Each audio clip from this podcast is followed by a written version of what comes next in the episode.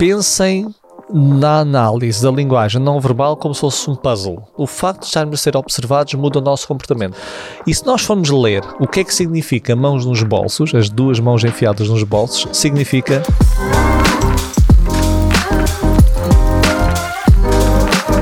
Olá, sejam bem-vindos a mais um episódio do Inteligência Emocional Podcast. O meu nome é Paulo Moreira e hoje vamos falar sobre os 10 princípios da linguagem não verbal. E estes 10 princípios são inspirados no livro What Everybody is Saying, do John Navarro, um, um ex-agente um, do FBI que fala muito da linguagem não verbal e escreveu este livro What Everybody is Saying. Um, quando nós tentamos analisar o comportamento de alguém, quando nós tentamos analisar a linguagem não verbal de alguém, nós temos de ter em conta que não se trata de uma ciência exata. Então é uma ciência subjetiva e nós temos que aumentar a probabilidade de acertarmos na nossa leitura. Porque senão o que acontece muitas vezes é quando nós começamos a entrar nesta área, eh, começamos a aprender algumas pistas, inferimos muitas vezes que se trata de uma, uma certeza e vamos tentar confirmar essa certeza, não é? Vamos supor, se olhar para alguém que estiver de braços cruzados e achar que braços cruzados quer dizer que não está interessado na conversa, então eu vou estar à procura de informação que vai confirmar isso mesmo, não é? Da mesma forma que se eu acho que alguém é teimoso ou que não gosta de mim, eu vou ver mais isso no comportamento da pessoa, mesmo não seja verdadeiro.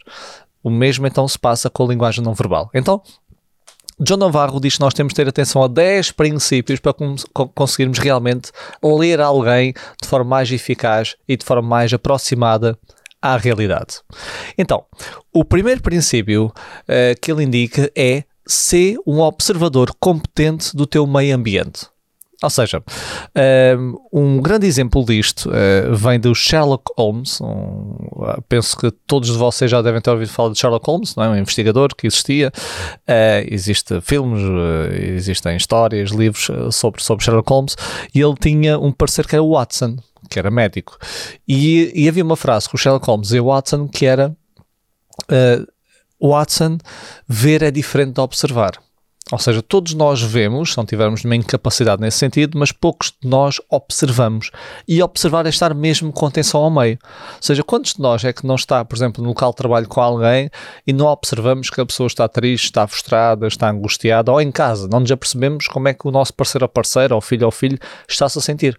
E muitas vezes apanhamos surpresas, não é? Coisas acontecem passado algumas semanas ou meses e nós não tínhamos apercebido essas pistas, porque nós não estávamos a observar. Então, uh, o primeiro princípio que o John Navarro defende é que nós temos de ser um observador competente do nosso meio ambiente. Nós temos de estar a olhar para o nosso meio ambiente e a pensar como é que nós devemos estar a observar as pessoas. Eu, eh, eu devo estar atento às pessoas, atento aos sinais, ok? Mesmo que ainda não conheça bem esses sinais, mas devo estar atento. Este é o primeiro passo, estar focado nesses sinais. Uh, há uma experiência social muito gira que nós conseguimos encontrar até em vídeos pelo YouTube fora. Uh, em que aparece uh, uma pessoa que faz parte desta experiência social, não é? Que está ali à paisana. Essa pessoa finge que está procurando indicações numa cidade que, que ele não conhece, chega ao pé de alguém, pede essa, começa a pedir essas indicações. Entretanto, passam outras duas pessoas, ou com um colchão gigante, ou com uma porta gigante, ou com alguma coisa que uh, faça a separação entre as duas pessoas. Então vamos supor, duas pessoas passam com um colchão, um colchão gigante e passam mesmo no meio uh, desta pessoa que faz parte da experiência que está a pedir indicações sobre como ir para uma certa rua e a outra pessoa que está a dar essas indicações. E a pessoa que está a dar essas indicações não faz parte da experiência, não é? É mesmo digamos, para os apanhados. Então passa esta pessoa com o colchão gigante, vamos expor, e enquanto passa o colchão gigante, eles trocam a pessoa trocam a pessoa que está a pedir indicações. E trocam a pessoa, por vezes, uma pessoa completamente diferente ou com uma roupa diferente. E o que é que eles vão verificar? Isto está a ser sempre filmado. Se a pessoa que está a dar as indicações nota que a pessoa que está a pedir mudou ou não, se é mesmo ou não. E grande parte das vezes as pessoas não se apercebem. Então imaginem bem, vocês estão a dar indicações a alguém que está a pedir ajuda entretanto mudam essa pessoa e vocês não se apercebem que estão a falar com outra pessoa.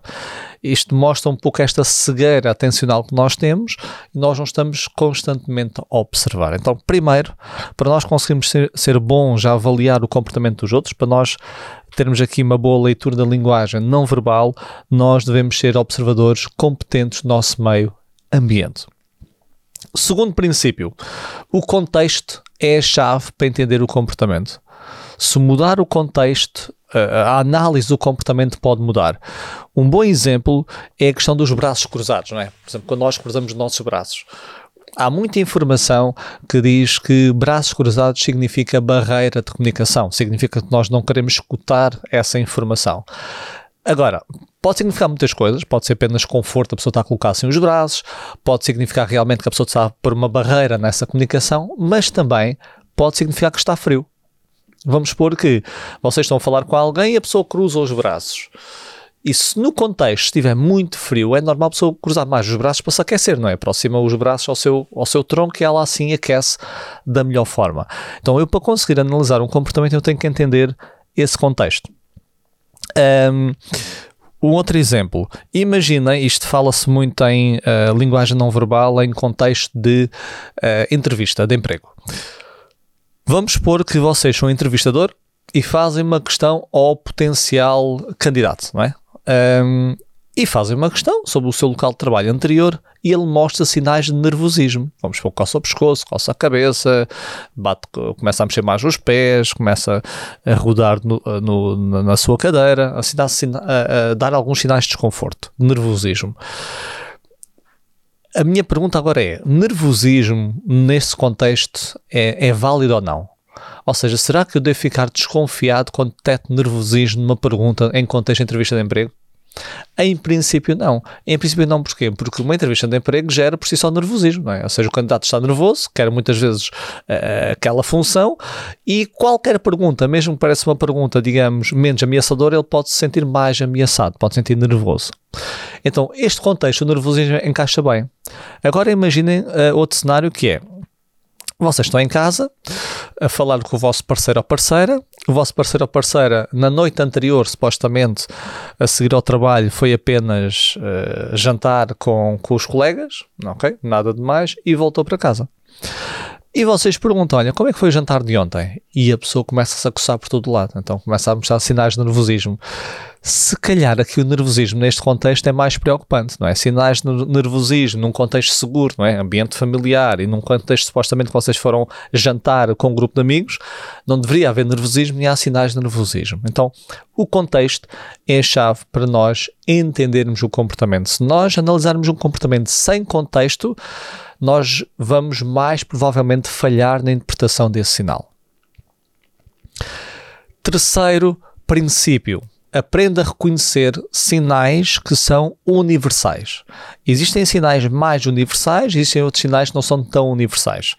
Uh, por exemplo, um sinal, digamos, universal que nós podemos verificar é quando as pessoas estão a experienciar emoções como raiva ou alguma tensão e elas não querem expressar algo, vamos supor que houve uma coisa que não gostam, dita por um cliente, dita pelo seu superior, dita por alguém que nós naquele momento não queremos contra-argumentar, é muito normal nós uh, fazermos pressão com os nossos lábios, não é? Fazemos assim quem, quem, estiver a ver no YouTube consegue ver, quem estiver a ouvir em áudio não consegue, mas imaginem os lábios a ser assim uh, pressionados. Pressionar os lábios costuma ser aqui um sinal de algum desacordo que nós podemos sentir pela pessoa ou tensão acumulada. Há quem diga que é raiva reprimida. Então eu sei que se estiver num debate com alguém, num tema mais polémico, que em princípio a pessoa tem uma opinião diferente da minha, e se eu noto alguma tensão na pessoa e noto que a pessoa faz pressão nos lábios, este sinal tende a ser mais universal. É um sinal de raiva contida, tensão acumulada, e a pessoa, como não quer verbalizar alguma coisa, fecha a boca e faz esta tensão. Então existem sinais que são universais e que nós temos de estar atentos e aprender esses sinais para conseguirmos otimizar a nossa análise da linguagem não verbal. Quarto princípio, aprenda a reconhecer sinais que são idiosincráticos. Então, da mesma forma que existem sinais universais, existem sinais que são idiosincráticos, ou seja, sinais que cada um de nós faz por seu estilo, pela sua personalidade, pela sua experiência de vida e que muitas vezes costuma apontar para uma coisa, para, para, para, para um significado, mas para nós tem um significado próprio. Eu vou-vos dar um exemplo de um sinal meu eu faço algo quando falo com as pessoas, quando estou presencialmente com as pessoas, quando estou em pé, que é colocar as mãos nos bolsos. E coloco as mãos nos bolsos, enfio as duas mãos nos bolsos, ok? Então aqui, está aqui a, uh, na gravação do podcast, estão ali uma pessoa assim a assinar com a cabeça, que é a minha irmã, por acaso, a dizer que está a validar isso. Eu meto as minhas mãos nos bolsos, enfio as mãos mesmo nos bolsos, faço isso muito. E se nós formos ler o que é que significa mãos nos bolsos, as duas mãos enfiadas nos bolsos, significa uh, que nós podemos estar a esconder alguma coisa ok? Vamos aquela ideia, imaginem um, aquele clichê da criança que, não, cá a avó chega à cozinha, vamos pôr e está aquelas, aqueles frascos de vidro e faltam ali umas bolachinhas, já a avó teve ali a fazer umas bolachas no forno, depois no, no frasco de vidro, aquele clichê, de repente faltam umas, umas bolachas e chega ao pé do neto e pergunta, olha, tiraste alguma bolacha à avó? E ele enfia as mãos nos bolsos, é? até baixa a cabeça e diz, ah, não fui eu. Parece que estamos a esconder alguma coisa, porque dizem que as mãos são o megafone do corpo, não é? Revela aquilo que nós estamos a dizer. Isto para dizer o quê? Embora seja um sinal tipicamente universal, mas nos bolsos podemos estar a esconder alguma coisa, a verdade é que é um sinal idiosincrático meu. E se as pessoas não me não conhecerem, podem achar durante uma conversa, quando eu coloco as mãos nos bolsos, estou a esconder alguma coisa. E não estou. Então, para nós conseguirmos ler melhor as outras pessoas, temos que conhecer esses sinais idiosincráticos. Ok? Temos que conhecer os sinais próprios da pessoa. Quinto princípio quando interagires com outras pessoas, tenta uh, aprender o comportamento baseline da pessoa, ok? Estabelecer os seus comportamentos de baseline. E o que é que é isto? O comportamento baseline é o comportamento típico, prototípico da pessoa em dada situação. Ou seja, como é que a pessoa tende a reagir numa dada situação. E aquilo que foge desse baseline é aquilo que nós devemos ler. Okay? É o tal exemplo. Posso ir buscar o meu exemplo idiosincrático. Se o meu comportamento de baseline, quando falo com as pessoas em certos contextos, é colocar as mãos nos bolsos, eu tenho que ver a partir daí aquilo pode desviar desse comportamento. Então eu não posso inferir que aquilo é realmente uh, que eu estou a esconder alguma coisa, mas que aquilo é o meu baseline e a partir daí é que eu faço a leitura para cima. Okay? Nós temos de definir estes uh, comportamentos de uh, baseline. Por exemplo, imaginem que uma criança apresenta alguns problemas um, ehm, no seu comportamento, ok? Tem, tem alguns problemas comportamentais e, e, nós queremos tentar explorar o que se passa. Então, nós temos que aprender qual é o padrão dessa criança em resposta em certas situações. ok? Como é que ela tende a responder em, em variadas situações. E aquilo que desvia dessas situações, nós é que temos de estar atentos para colocar essas questões. ok? Este então é o quinto princípio de estabelecer os comportamentos baseline.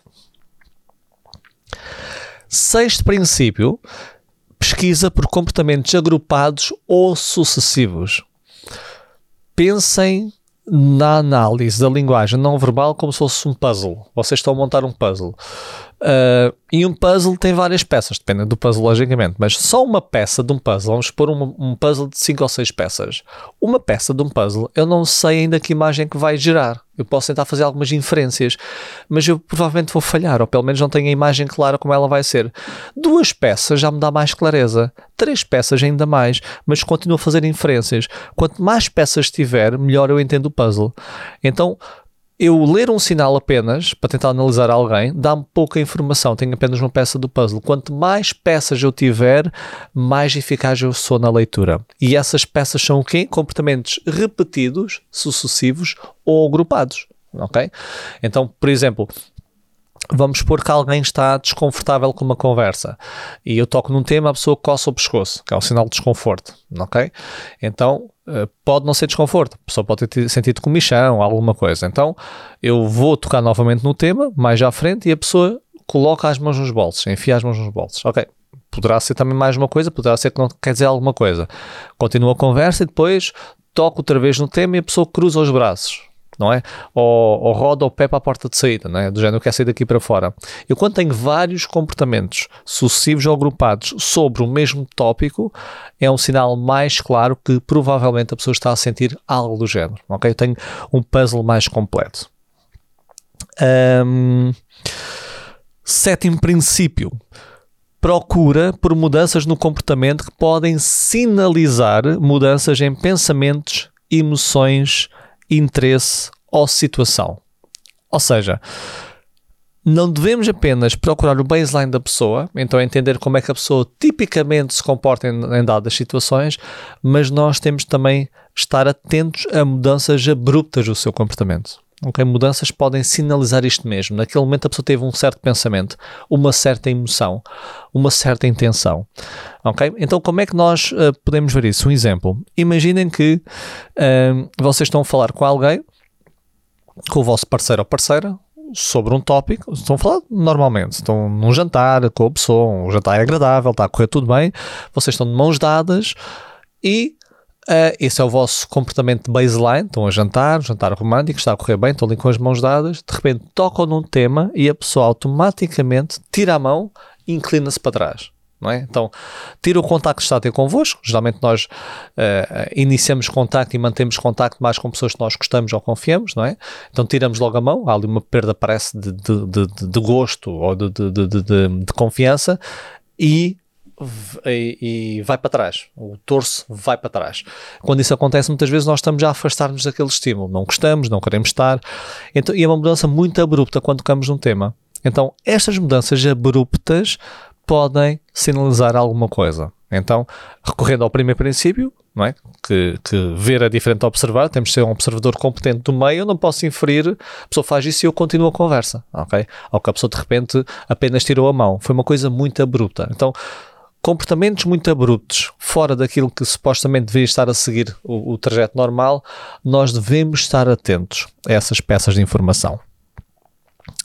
Oitavo princípio. Aprenda a detectar sinais não verbais falsos ou incongruentes. Por exemplo, quando nós queremos expressar alguma incerteza, nós costumamos levantar os dois ombros, não é? Vamos supor que alguém vos pergunta se sabem alguma coisa que vocês realmente não sabem. Nós fazemos, não é? Levantam assim os dois ombros. Em proporção, muitas vezes, à, à forma como vocês representam aquela situação. Então, uh, se for uma coisa realmente tem uma convicção muito forte, não sabem mesmo, nós levantamos muito os ombros, não é? Fazemos assim, não sei. Quem estiver aqui vídeo no, no vídeo no YouTube, fazemos assim, não sei.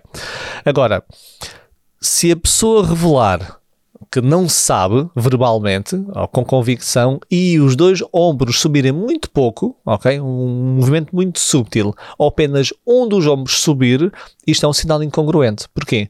Porque o que a pessoa está a dizer e como é que ela está a dizer, em termos de, de convicção, de afirmação, é incongruente com a forma como o corpo está-se a expressar ok? O corpo está a dar muito pouca ênfase, ou apenas ênfase com o ombro, que significa muitas vezes não, não tenho confiança naquilo que estou a dizer, quando o ênfase é muito convicto. Então, quando existe incongruência entre verbal e não verbal, fiquem atentos e explorem por mais informação.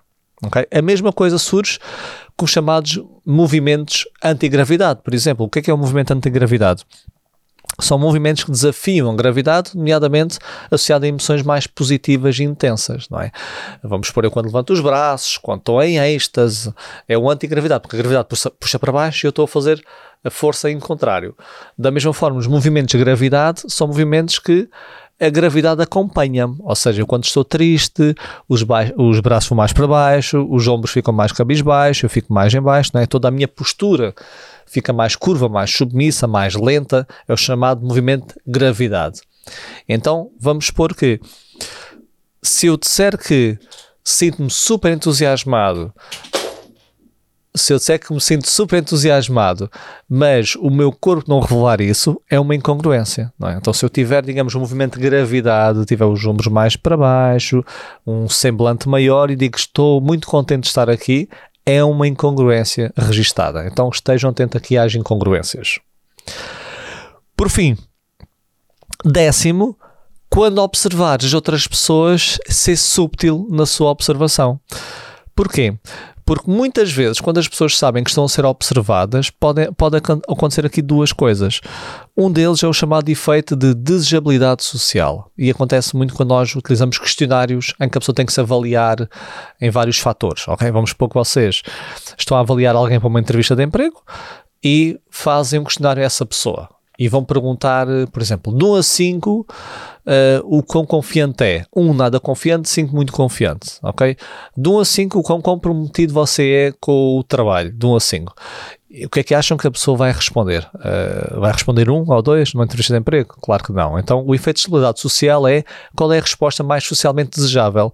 E o que é giro é que há pessoas que respondem de forma negativa consoante esse contexto. Por exemplo, uh, pessoas que consultam psiquiatras, por exemplo, certos tipos de psicólogos, em que querem, por exemplo, reforçar uma baixa, em em que querem, digamos, dar nota que não estão aptos para alguma coisa, eles próprios podem dar uma avaliação, digamos, mais negativa, não é? Que não estão tão capazes, que não são tão bons, que não são tão confiantes, têm baixa autoestima, porque esse é o efeito que eles querem ter. Então isto quer dizer o quê? Se a pessoa souber que está a ser observada e avaliada, vai aumentar este efeito de habilidade social e pode ter comportamentos que não são realmente aqueles comportamentos que nós queremos observar. E vê-se muito, mais uma vez, em entrevistas de emprego. A pessoa muitas vezes coloca, eh, digamos, uma persona que quer vender, muitas vezes. Então nós temos de estar atentos a isso. Da mesma forma, o nosso próprio comportamento muda quando nós sentimos algum tipo de observação. Mesmo não queiramos este efeito de agilidade social, o facto de estarmos a ser observados muda o nosso comportamento. Houve um estudo muito giro em que, em que colocaram, isto foi nos Estados Unidos da América uh, e foi na altura do Halloween. Uh, e uh, pediram às crianças para entrar numa sala, elas estavam a pedir uh, doce ou travessura, não é? Então elas depois entravam numa sala e nessa sala tinha uma mesa no meio e tinha um saco de doces, com muitos doces. E tinha um papel a dizer: por favor, tira apenas um doce. E depois eles fizeram algumas variações do estudo. Então, havia três grandes variações num dos estudos. Primeira variação: a, pessoa, a criança entrava na sala e havia essa taça com esse papel apenas. Numa segunda variação era a mesma sala, a mesma taça, o mesmo papel, mas colocaram espelhos na sala. Ok? Então as crianças viam-se elas próprias. E uma terceira variação: colocaram uh, olhos desenhados num póster. E até houve uma quarta variação que foi com uma câmara de vigilância também, mas isso foi o resultado depois foi aqui foi muito idêntico. O que é que aconteceu? Quando as crianças entravam e estava apenas o saco com doces e esse papel, mais crianças tiraram mais do que um doce. Ou seja, elas não foram honestas, ficaram lá dizer só tiram um doce, mas tiraram dois, três, quatro, depende. Mas algumas tiraram um, mas muitas tiraram mais do que um. Agora, quando tinham os espelhos, ou quando tinham os olhos desenhados, ou também quando tinham as câmaras de vigilância, a maior parte das crianças respeitou e tirou um doce. Então parece que quando nós estamos a sentir-nos observados, e atenção, Uh, isto foi giro, é que mesmo desenhando olhos, então olhos desenhados, ou seja, é apenas um desenho, mas a percepção de estarmos a ser observados muda o nosso comportamento para comportamentos mais normativo, normativo aceitos, normativamente aceitos e corretos. Então, quando nós observarmos alguém, temos de ser subtis na nossa observação, porque se a pessoa sentir se está a ser observada, pode ativar um destes dois efeitos: querer passar uma imagem socialmente desejável ou agir de forma diferente do que ela age habitualmente. Se nós tivermos em mente estes 10 princípios da linguagem não verbal, nós vamos conseguir ser mais eficazes e corretos na análise do comportamento do outro. Espero que tenha feito sentido este episódio, espero que tenhas gostado e vemos no próximo episódio. Até lá!